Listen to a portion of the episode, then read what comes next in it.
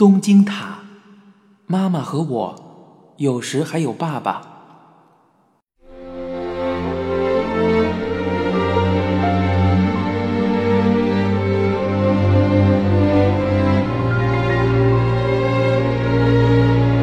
播讲人：一辆松鼠。第九章。据说，人的能力还有很多没被挖掘出来，还蕴藏着无穷的潜能。但是，似乎没有一个人能成功的发挥出自己能力的一半。为了试验自己到底有多少能力，还有多少种可能性存在，人们从家里走出来，向这个社会质问，然后彷徨、徘徊。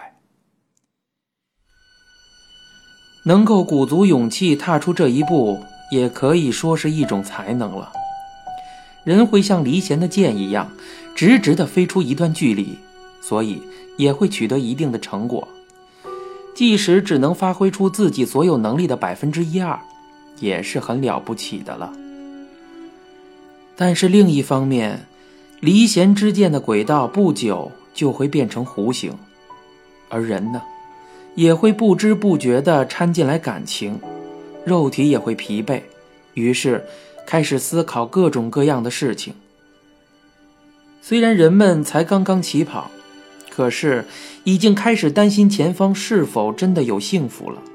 能力或许能给我们带来成功，但不一定能给我们带来幸福。人只要开始思考这些事儿。可以说一切就结束了。人的能力无穷无尽，可是人类的感情早就看到了极限。人类社会日新月异，新的生产工具被发明出来，人们发现了益寿延年的方法。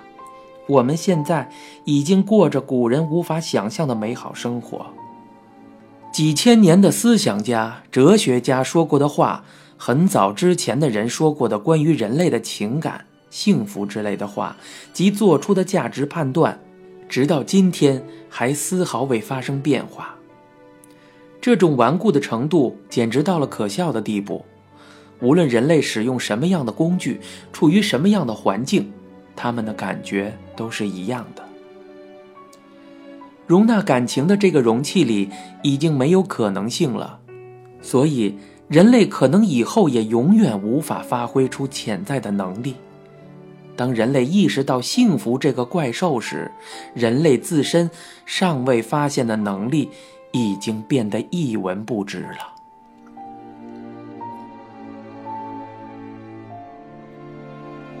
法国作家马埃特林科童话里的一只青鸟，相传可以给人带来幸福，也就是我们通常所说的幸福鸟。正如辛辛苦苦到处寻找的这只青鸟，幸福原来一直就在自家的鸟笼里，幸福也一直在每个人自己的家里。青鸟现在就在自己家里，但并不是只要青鸟一直守在自己的鸟笼里，这个家就会被幸福所包围。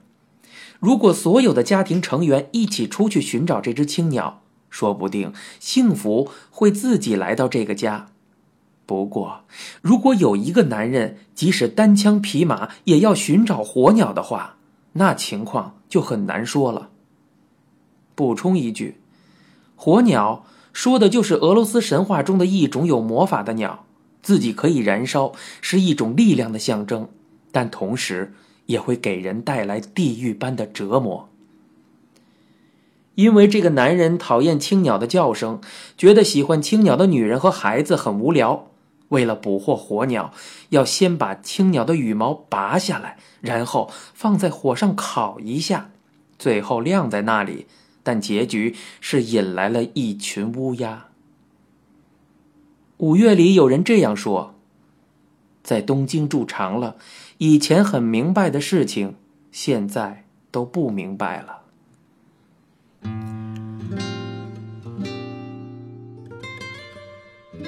正如每个人都发生了很多变化，小学时候的我也在慢慢的变化。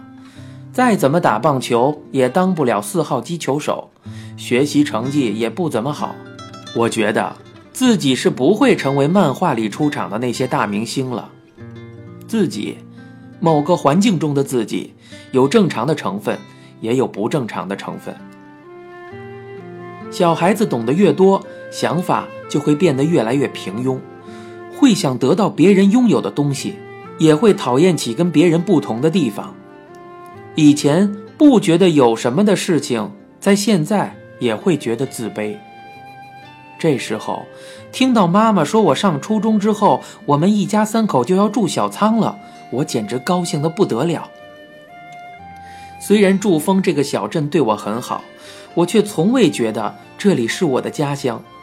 不过，我对小仓这个城市也是一样的。但是以后，爸爸妈妈和我三个人会住到一起，组成一个新家，那里将会成为我的家乡，而且。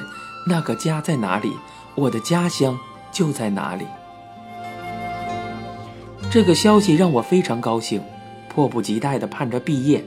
我按耐不住激动的心情，把上初中之后会搬到小仓的消息告诉了很多的人，其中有钱野君，还有其他朋友，有理发店的阿姨，有蔬菜店的叔叔，还有其他很多的人。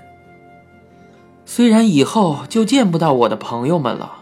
这让我很伤心，但以后我就属于正常家庭里的孩子了。这种喜悦超过了不能见到朋友的伤心。以后就很难见到你了呀？不会呀，坐火车一个小时就到了。姥姥还在这里呢，我肯定会经常过来的。不过，姥姥要是跟我们到小仓住就好了。有一次。我跟浅野君两个人去小仓的游戏厅玩，那里有好多好多的游戏机，让我们两个人疯狂不已。我们在那里几乎玩了个遍。说到筑丰镇上的游戏机呀，只有文具店角落里的一台，而且是那种站着打的曲棍球游戏。那时候，姥姥患上了心脏病，一到下雨、下雪天就全身贴满了膏药。以前一直独自支撑的鱼店也不开了。以前，姥姥一整天都拉着装满鱼的两轮车走街串巷，每天晚上打扫那架两轮拖车是姥姥一天里最后的一项工作。姥姥用软管洒水，冲洗车上的汗味儿和鱼腥味儿，谨慎起见，还是要用刷子刷一遍。有时我会帮助姥姥打扫。这时，姥姥会一边刷车一边看都不看我的，说道：“你上初中以后就要搬回小仓了，是吧？”“嗯，是件好事啊。”“姥姥，每次我放假都会过来的。”“嗯，你随时都可以来玩儿。”虽然妈妈和姥姥是亲母女，不过平时却不怎么看到他们讲话，可能是因为姥姥这个人本来就不太爱说话，而且妈妈回来以后也没能处理好跟姥姥的关系。那个时候，姥姥看起来好孤单。当然，一方面是因为她生病了，身体消瘦下去；另一方面，她也不再染发了，所以不知不觉间头发。全部都白了。为了抚养孩子而开了好多年的鱼店关掉了。等自己歇下来的时候，九个孩子竟然一个都不在身边。出嫁之后回来的女儿，还有第一次一起生活的外孙，现在也都要走了。那一次，姥姥说完“你随时都可以来玩”之后，就再没说话。他只是一个劲儿地擦洗着已经废弃了的两轮拖车，我听着姥姥拿刷子蘸水的声音，觉得如坐针毡。九州的樱花含苞待放的时候，我们迎来了毕业典礼，大家神色紧张，在体育馆里排好队。野田君小时候被车撞过，有一条腿没有了，他现在左腿膝盖下是假肢，不过。叶田君很活泼，就连体育课都跟大家一起上。有时候，其他学校的小孩会讥讽说：“这里有个瘸子。”这时候，叶田君会拔下假肢，一瘸一拐地跑步追赶那些家伙。虽然野田君一瘸一拐的，他跑步的速度倒是很快哦。最后，他追上那些讥讽的孩子，拔下假肢，咚咚咚的砸在了他们身上。野田君，如果有谁嘲笑你的腿，你就用这个假肢打他。好像野田君的某个亲戚这样教过他。中上君的醉鬼父亲经常闯到我们的教室。煤矿关闭之后，他经常在上课的时候喊着自己儿子的名字闯进来。哇，中上他爸来了耶！中上的父亲一来，我们这些学生就会马上如鸟兽散般的跑开。跑得慢的人一定会挨中上父亲的踢打。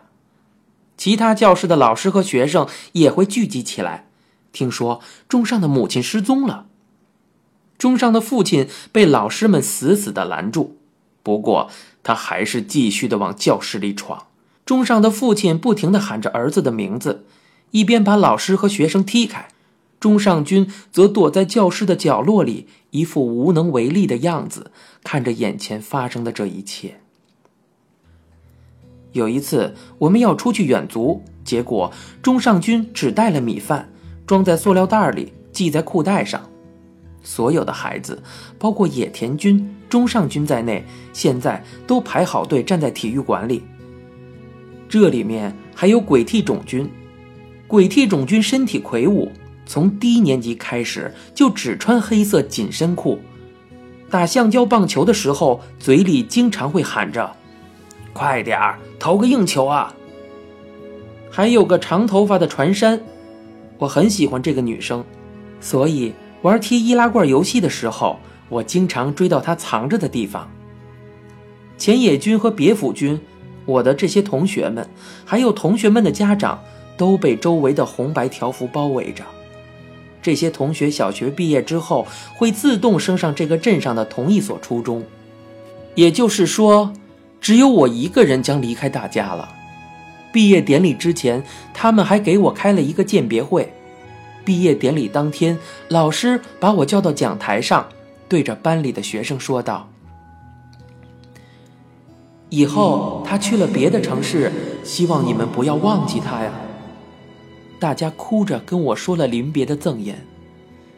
我在毕业留言里写了这样一句话：“虽然我将离开这里，去上小仓的中学，不过我希望我们以后能在甲子园相会。”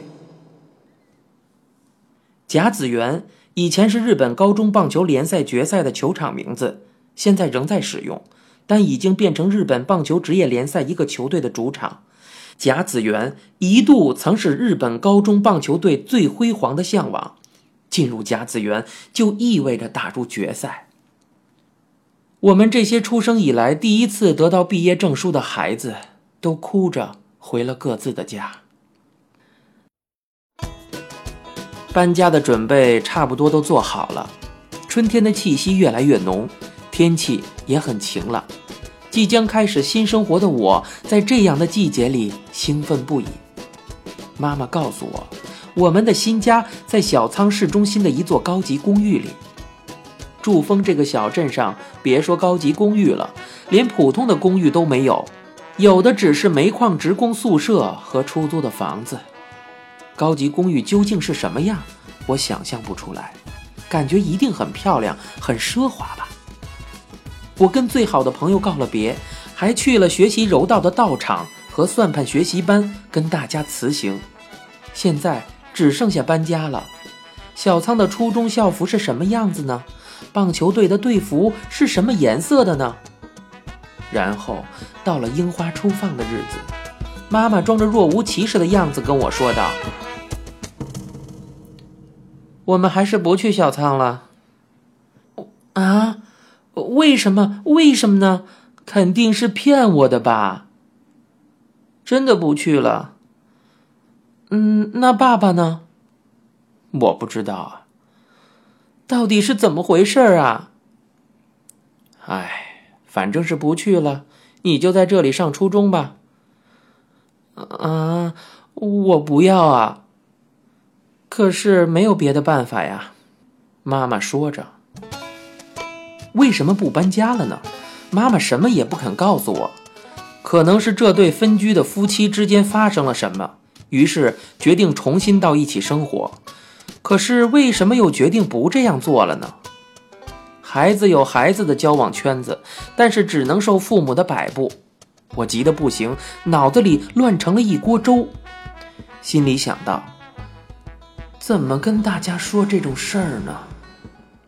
我的大脑在快速的运转，只想着怎么跟大家解释，还有爸爸现在到底在做什么。春天的愉快气息骤然降温了。听到妈妈的话，我两天都没恢复过来。这时，钱野君来到我们家，带了他父亲给我的鉴别礼物，还有他自己喜爱的玩具。其实几天前刚在浅野君家开了鉴别会。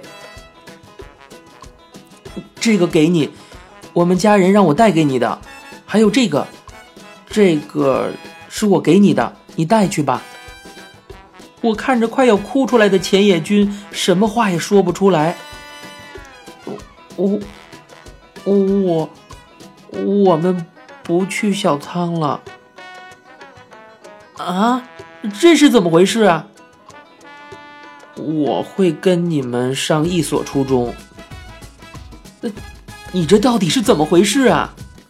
钱野君突然暴怒起来，什么也没说，就带着鉴别的礼物回去了。我也说不清楚当时的心情啊，到底是难堪还是觉得愧疚。虽然后来偶尔会在工作上被对方故弄玄虚的说道：“那个就当我没说。”不过从未像那一次那样的难受。